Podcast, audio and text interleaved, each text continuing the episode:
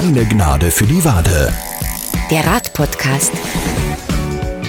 Grüß euch, da ist sie, die neue Folge von Keine Gnade für die Wade, der Radpodcast. Ich bin noch immer allein. Kollege Klaus, der genießt weiterhin seinen Urlaub und so wie wir ihn kennen, schmeißt er sich sicher gerade wieder irgendeinen atemberaubenden Trail herunter. Ich gehe es gemütlicher an und nehme euch heute mit auf den zweiten Teil meiner Tour von Tirol an den Bodensee. Diesmal geht's von Schröcken im Bregenzer Wald nach Bregenz. Und ich habe mir für euch die neue Linzer Eisenbahnbrücke näher angeschaut. Die wird ja Ende August eröffnet. Wie schaut's da mit Radwegen aus und bringt die neue Brücke die erhoffte Entlastung für die völlig überfüllte Nibelungenbrücke? Darüber habe ich mit dem Linzer Vizebürgermeister Markus Hein und Lukas Bäuerle von der Radlobby gesprochen. So viel vorweg, die Meinungen der beiden sind da durchaus konträr. Es wird spannend, also unbedingt dranbleiben. Ich wünsche euch viel Spaß beim Zuhören. Keine Gnade für die Wade. Der Radpodcast. Na, endlich ist das Wetter wieder schön, perfekt zum Radeln. Darum bin ich auf meinen täglichen Wegen auch fleißig mit dem Fahrrad unterwegs. In der Freizeit muss ich gestehen, aber gerade eher weniger. Da ist das Ruderboot eine ziemliche Konkurrenz zum Radl. Wenn das Wetter und der Wasserstand der Donau halbwegs passen, dann muss man jetzt jede Gelegenheit zum Ausfahren nützen. Die Rudersaison geht schließlich nicht mehr allzu lange und es wird auch immer früher finster am Abend.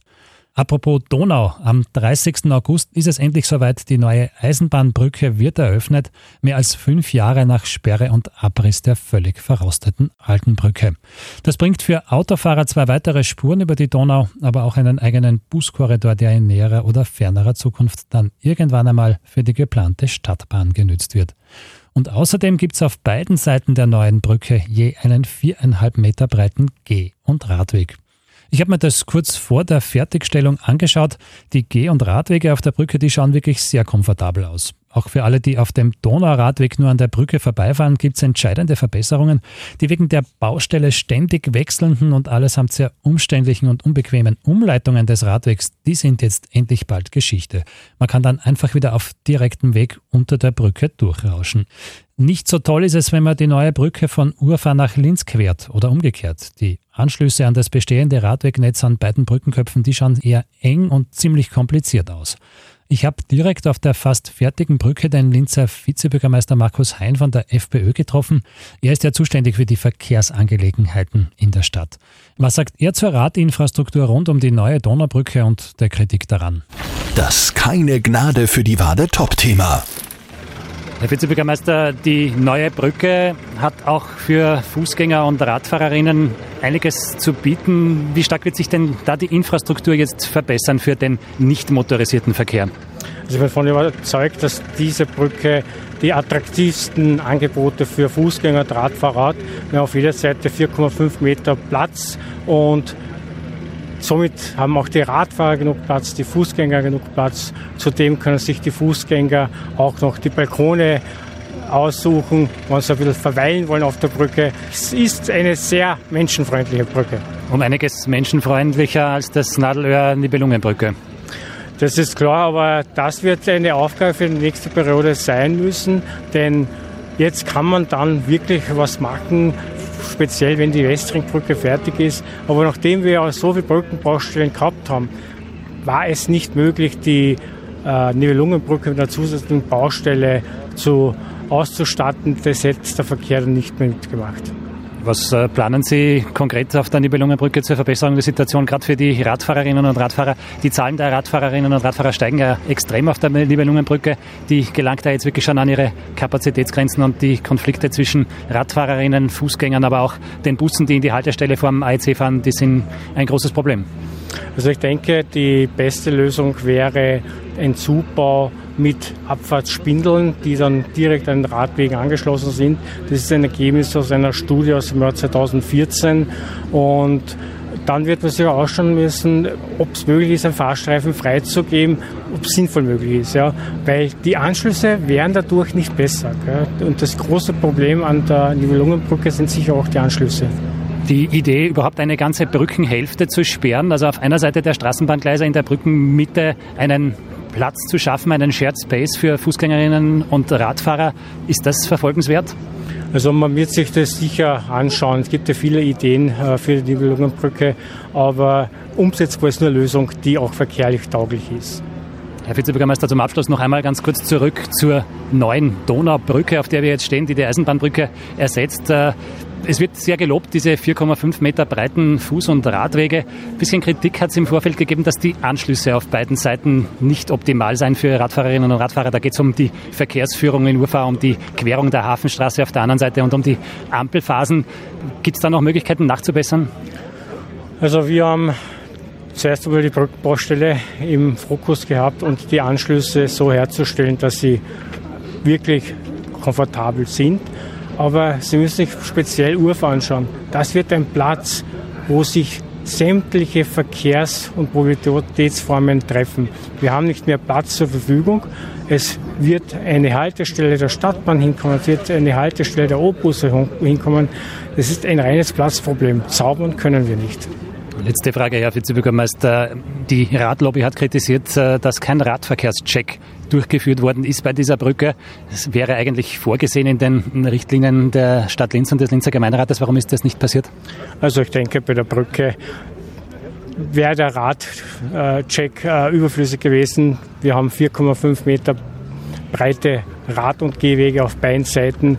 Das war aus meiner Sicht nicht notwendig gewesen. Herr Vizebürgermeister, vielen Dank für das Gespräch und alles Gute. Danke. Also alles in Butter für den Linzer Verkehrsreferenten, zumindest was die neue Eisenbahnbrücke betrifft. Aber nach wie vor ist alles offen in Sachen Nibelungenbrücke. Das kann uns Radfahrer nicht wirklich zufriedenstellen. Was sagt unsere Interessensvertretung, nämlich die Linzer Radlobby dazu? Darüber habe ich mit Lukas Bäuerle gesprochen, natürlich direkt vor Ort auf der Nibelungenbrücke. Das keine Gnade für die Wade Top-Thema. Lukas Bäuerle, es ist soweit. Am 30. August wird jetzt die neue Eisenbahnbrücke eröffnet äh, für Autos, für den öffentlichen Verkehr, aber natürlich auch für Fußgängerinnen und Radfahrer. Ist das ein großer Fortschritt für den Radverkehr in Linz, diese neue Brücke? Auf alle Fälle, weil hier jetzt seit fünf Jahren eine wichtige Donauquere für den Radverkehr abgegangen ist. Die Eisenbahnbrücke war auch vorher schon ungefähr von den Radverkehrszahlen gleich wichtig wie die Nibelungenbrücke und darum ist sie abgegangen äh, über diese lange Zeit. Es ist zwar jetzt seit einem Jahr schon die Föstbrücke mit ihren Radwegen vorhanden, aber die Eisenbahnbrücke hat es näher zur Stadt und hat auch bessere Anschlüsse, speziell auch im Süden Richtung Gruberstraße und darum wird sie wirklich sehr wichtig sein, wenn sie in drei Wochen wieder vorhanden ist und für den Radverkehr geöffnet wird. Kann man sich da eine signifikante Entlastung der Nibelungenbrücke erwarten? Wir stehen jetzt gerade am Beginn der Nibelungenbrücke auf der Linzer Seite. Wir sehen, es ist wahnsinnig viel los. Autos, Fußgänger, Radfahrer und gerade für den Radverkehr ist die Nibelungenbrücke eine Katastrophe. Das sagt selbst der Bürgermeister. Heißt das, wir werden da jetzt ein bisschen durchatmen können? Durchatmen insofern, dass die Leute, die in den fünf Jahren über die Nibelungenbrücke ausgewichen sind, wieder nicht mehr hier fahren müssen aber sie wird trotzdem eine wichtige Verbindung bleiben, die Nibelungenbrücke für den Radverkehr und muss auch, das ist ja unsere Forderung seit Jahren, auch entsprechend für den Radverkehr attraktiver und sicherer gemacht werden. Aber es werden natürlich die Verkehrszahlen, die jetzt sehr in die Höhe gegangen sind in den letzten Jahren, wieder zurückgehen, weil natürlich der Radverkehr sich verteilen wird. Stichwort Attraktivierung der Nibelungenbrücke für den Radverkehr. Da gibt es ganz verschiedene Varianten. Ich habe mit Vizebürgermeister und Verkehrsreferent Markus Hein darüber gesprochen. Seine favorisierte Variante ist jetzt eine Art Bypassbrücke für den nicht motorisierten Verkehr samt Auf- und Abfahrtsspiralen auf den beiden Donauufern. Ist das eine gescheite Lösung? Wir verfolgen die ganzen Diskussionen über die verschiedenen Varianten natürlich schon seit ewiger Zeit, seit 15 Jahren. 2012 war schon konkret geplant, auf beiden Seiten den Radweg um ungefähr 80 Zentimeter zu verbreitern. Jetzt, wo wieder zehn Jahre vergangen sind, gehen wir davon aus, dass die Lösung schon eine noch bessere sein muss als die damals schon fast fixierte. Eines ist sicher, wir können nicht wieder äh, drei, vier Jahre warten, bis die Westringbrücke geöffnet ist, dass da jetzt irgendwelche Änderungen stattfinden können. Wenn es nicht bauliche Lösungen sind, dann müssen andere Lösungen her. Äh, wir haben da auch schon Lösungen vorgeschlagen, zum Beispiel Geschwindigkeitsreduktion. Die ist zumindest in dem Bereich, wo der Radverkehr in den Mischverkehr wechseln muss, in Ufer Richtung Nord, jederzeit möglich. Also zum Beispiel eine Reduktion auf 30 für 100 Meter Autoverkehr oder 40 mit Radar. Vor fünf Jahren oder sechs Jahren ist versprochen worden, keine Lösung für den Radverkehr bis zum Jahr 2020. Jetzt haben wir ja fast Ende 21, also noch einmal zwei Jahre später und wir werden jetzt nicht noch einmal drei Jahre warten drauf.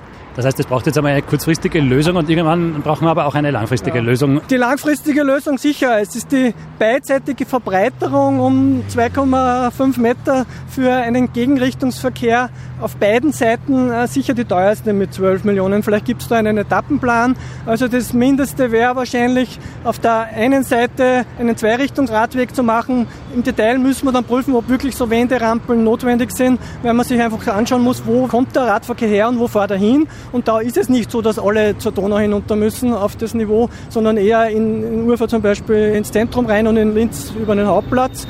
Und gleichzeitig könnte auf der anderen Seite zum Beispiel eine Verbreiterung des Radwegs äh, folgen, um halt von diesem derzeit absoluten untragbaren Status des viel zu schmalen Radwegs über die Brücke wegzukommen. Abschließend noch einmal zurück zur neuen Eisenbahnbrücke, die, wie schon erwähnt, am 30. August für den Verkehr freigegeben wird. Die ist ja relativ komfortabel für den nicht motorisierten Verkehr ausgestattet, 4,5 Meter breite Geh- und Radwege auf beiden Seiten. Die Anschlüsse an den Brückenköpfen, die sind aber auch nicht optimal gelöst. Das müssen wir uns erst anschauen, weil äh, ganz genau wissen wir nicht. Man kann es teilweise schon erahnen. Es ist klar, dass im Norden eine eher äh, verzwickte Situation ist, weil da wirklich sehr viele Verkehrsmittel zusammenkommen. Autoverkehr, öffentlicher Verkehr in Form von Bussen, aber auch in Zukunft in der Stadtbahn und Radverkehr. Wir haben immer das Gefühl, und das haben wir halt schon ein paar Mal erlebt, dass äh, wenn es solche engen Situationen gibt, der Radverkehr auf der Strecke bleibt und nicht die optimalsten Lösungen umgesetzt werden. Und auf der Südseite ist das Problem, oder es ist äh, generell von Fößbrücke und Eisenbahnbrücke, dass halt die Anschlüsse im Zuge dieses doppelten Neubaus nicht attraktiviert worden sind, eher in den fünf Jahren verschlechtert worden sind, wo bei der Fößbrücke eine vorhandene Radfahrüberfahrt aufgelöst worden ist. Und hier erwarten wir uns, dass in Zukunft da deutlich bessere Querungsmöglichkeiten der Hafenstraße vorhanden sind, bis hin zu Unterführung oder Überbrückung Vizebürgermeister Markus Hein, zuständig für den Verkehr in der Stadt, hat da mir gegenüber im Interview durchaus Gesprächsbereitschaft signalisiert, was diese Anschlüsse betrifft. Wir werden das beobachten und ihn gegebenenfalls auch beim Wort nehmen. Vielen Dank für das Gespräch und alles Gute. Gerne. Spannend, so unterschiedlich die Lösungsansätze auch sind. Es ist immerhin allen Beteiligten jetzt klar, dass auf der Nibelungenbrücke in Sachen Radverkehr dringend was passieren muss. Was genau, das wird sich dann nach den Landtags- und Gemeinderatswahlen Ende September zeigen. Wie immer die Wahl genau ausgeht, es ist alles andere als unwahrscheinlich, dass wir sowohl einen neuen Infrastrukturlandesrat als auch einen neuen Linzer Verkehrsstadtrat bekommen. Und sie werden aller Wahrscheinlichkeit nicht mehr beide von der FPÖ sein. So, jetzt habe ich genug Probleme gewälzt und euch mit den Politspielchen hoffentlich nicht zu sehr gelangweilt. Jetzt geht's ab aufs Radl und ab in die Berge. Es folgt der versprochene zweite Teil meiner Tour von Tirol an den Bodensee. In der letzten Folge habe ich euch auf die ziemlich verregnete Etappe von Flirsch über den Adelberg nach Schröcken im Bregenzerwald mitgenommen. Heute geht's von Schröcken weiter nach Bregenz mit einer zusätzlichen Bergetappe über den Losenpass, besser bekannt als Bödele. Und das sei schon verraten vorab, das Wetter, das ist nicht besser als beim letzten Mal. Der keine Gnade für die Wade Tourentipp. Los geht's hier in Schröcken, das knapp 1300 Meter hoch gelegene idyllische Bergdorf am Fuße des Hochtarnbergpasses ist mit dem Fahrradbus des Verkehrsverbunds Vorarlberg sehr gut zu erreichen. Der Bus fährt direkt von Bregenz hierher, hat einen eigenen Anhänger mit dabei.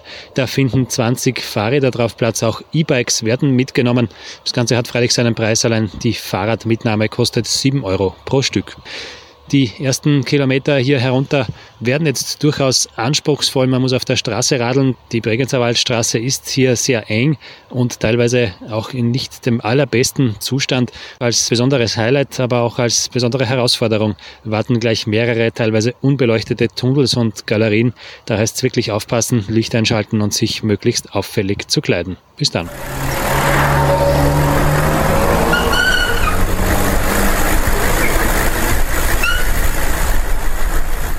Gute 35 Kilometer bin ich geradelt vom Bergdorf Schröcken. Jetzt sitze ich hier im wunderbaren historischen Ort Schwarzenberg mit seinen Holzhäusern, darunter drei historische Gasthöfe, der Adler, der Hirsch und der Greif. Ich habe mich in eine historische Holzveranda zurückgezogen. Da gibt es ein paar Tische zum Rasten. Das ist ein wunderbarer Schutz vor dem Regen. Die ersten paar Kilometer herunter von Schröcken auf der schmalen Bregenzerwaldstraße, die waren wirklich eine Herausforderung, vor allem beim strömenden Regen. Die unbeleuchteten Tunnels und Galerien sind ein zusätzlicher Nervenkitzel. Aber man ist Gott sei Dank schnell herunten in Schoppenau. Und in Schoppenau, da beginnt dann der wunderbare Bregenzer Waldradweg.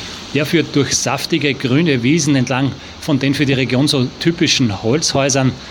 Zwischen geht es dann noch einmal die Bregenzer Ach entlang. Die ist gerade nach den starken Regenfällen der letzten Tage ein reißender, tosender, tobender Fluss ja, die letzten paar Kilometer dann bis Bezau, die sind nicht ganz so schön. Da muss man dann einmal die stark befahrene Bregenzer Waldstraße entlang radeln. Es gibt zwar einen sehr breiten Radweg, der die Straße begleitet, allerdings der starke Autoverkehr, der macht nicht wirklich Freude. In Adelsbuch dann ein Wegweiser nach rechts, nach Bregenz über Eck, 35 Kilometer. Diesem Wegweiser bin ich aber nicht gefolgt, sondern ich bin links abgebogen, eben hier herauf nach Schwarzenberg. Und jetzt wartet noch eine richtige Bergwertung. Gute 450 Höhenmeter hinauf auf den Losenpass, besser bekannt als Bödele. Oben wartet dann eine Gipfeljause und dann geht es spektakulär hinunter ins Rheintal mit Blick auf den Bodensee.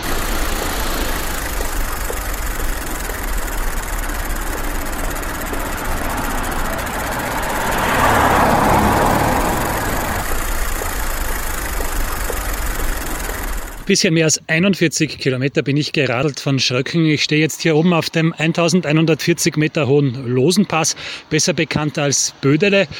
Die 5,5 Kilometer herauf von Schwarzenberg, das sind eine sehr schöne Strecke, die sich in sanften Serpentinen da herauf windet, nie besonders steil theoretisch mit schönen Blicken zurück in den Bregenzerwald.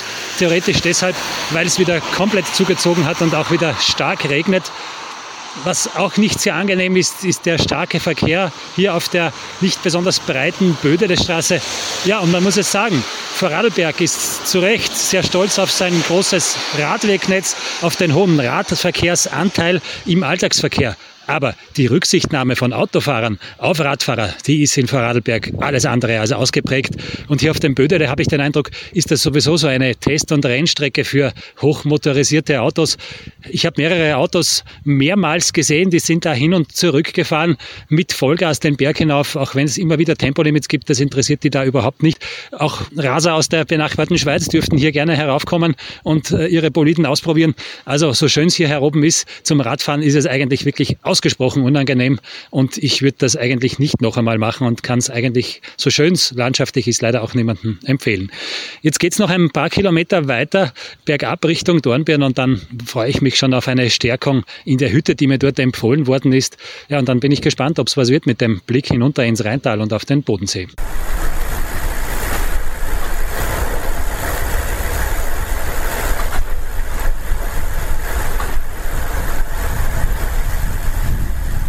Ganz genau 65 Kilometer nach der Abfahrt heute Vormittag in Schröcken stehe ich jetzt hier in Bregenz an der Seebühne. Die Abfahrt von Böllele, die war so spektakulär wie erwartet steile Kehren und tolle Ausblicke auf den Bodensee und ins Rheintal, auch wenn vieles noch wolkenverhangen war. Ein bisschen hat die Wolkendecke schon aufgerissen. Das Gute ist, bei der Abfahrt auf der verkehrsreichen Bödelestraße kann man ziemlich bald auf eine verkehrsberuhigte Nebenstraße abzweigen. Hier ist man dann ungestört von Autos unterwegs. Allerdings heißt aufpassen, denn das Gefälle hat es mit 22 Prozent wirklich in sich. Also da geht es nur mit sehr guten Bremsen herunter. Dann bin ich weitergefahren über Schwarzach und Wohlfurt in Richtung der Bregenzer Ach. Da kann man dann ganz toll beobachten, was Fahrradinfrastruktur in Vorarlberg heißt. Verkehrsberuhigte Zonen, Fahrradstraßen, eigene Wege nur für Fußgänger und Radfahrer, Fahrradstreifen auf den Hauptstraßen. Da kommt man wirklich schnell und sicher voran und das macht wirklich Spaß, da mit etwas höherem Tempo entlang zu radeln. Dann bin ich die wunderbare Bregenzer Ach in den Auwäldern entlang geradelt bis zur eigens errichteten Fußgänger- und Radfahrerbrücke. Beeindruckend breit dieses Bauwerk. Kurz vor der Mündung, dann ist es weitergegangen entlang des wunderbaren Naturschutzgebietes am Bregenzer Bodenseeufer. Da kann man ganz tolle Vögel und Pflanzen beobachten und hat wunderbare Aussichten auf den See. Ja, wie gesagt, jetzt stehe ich hier an der Seebühne.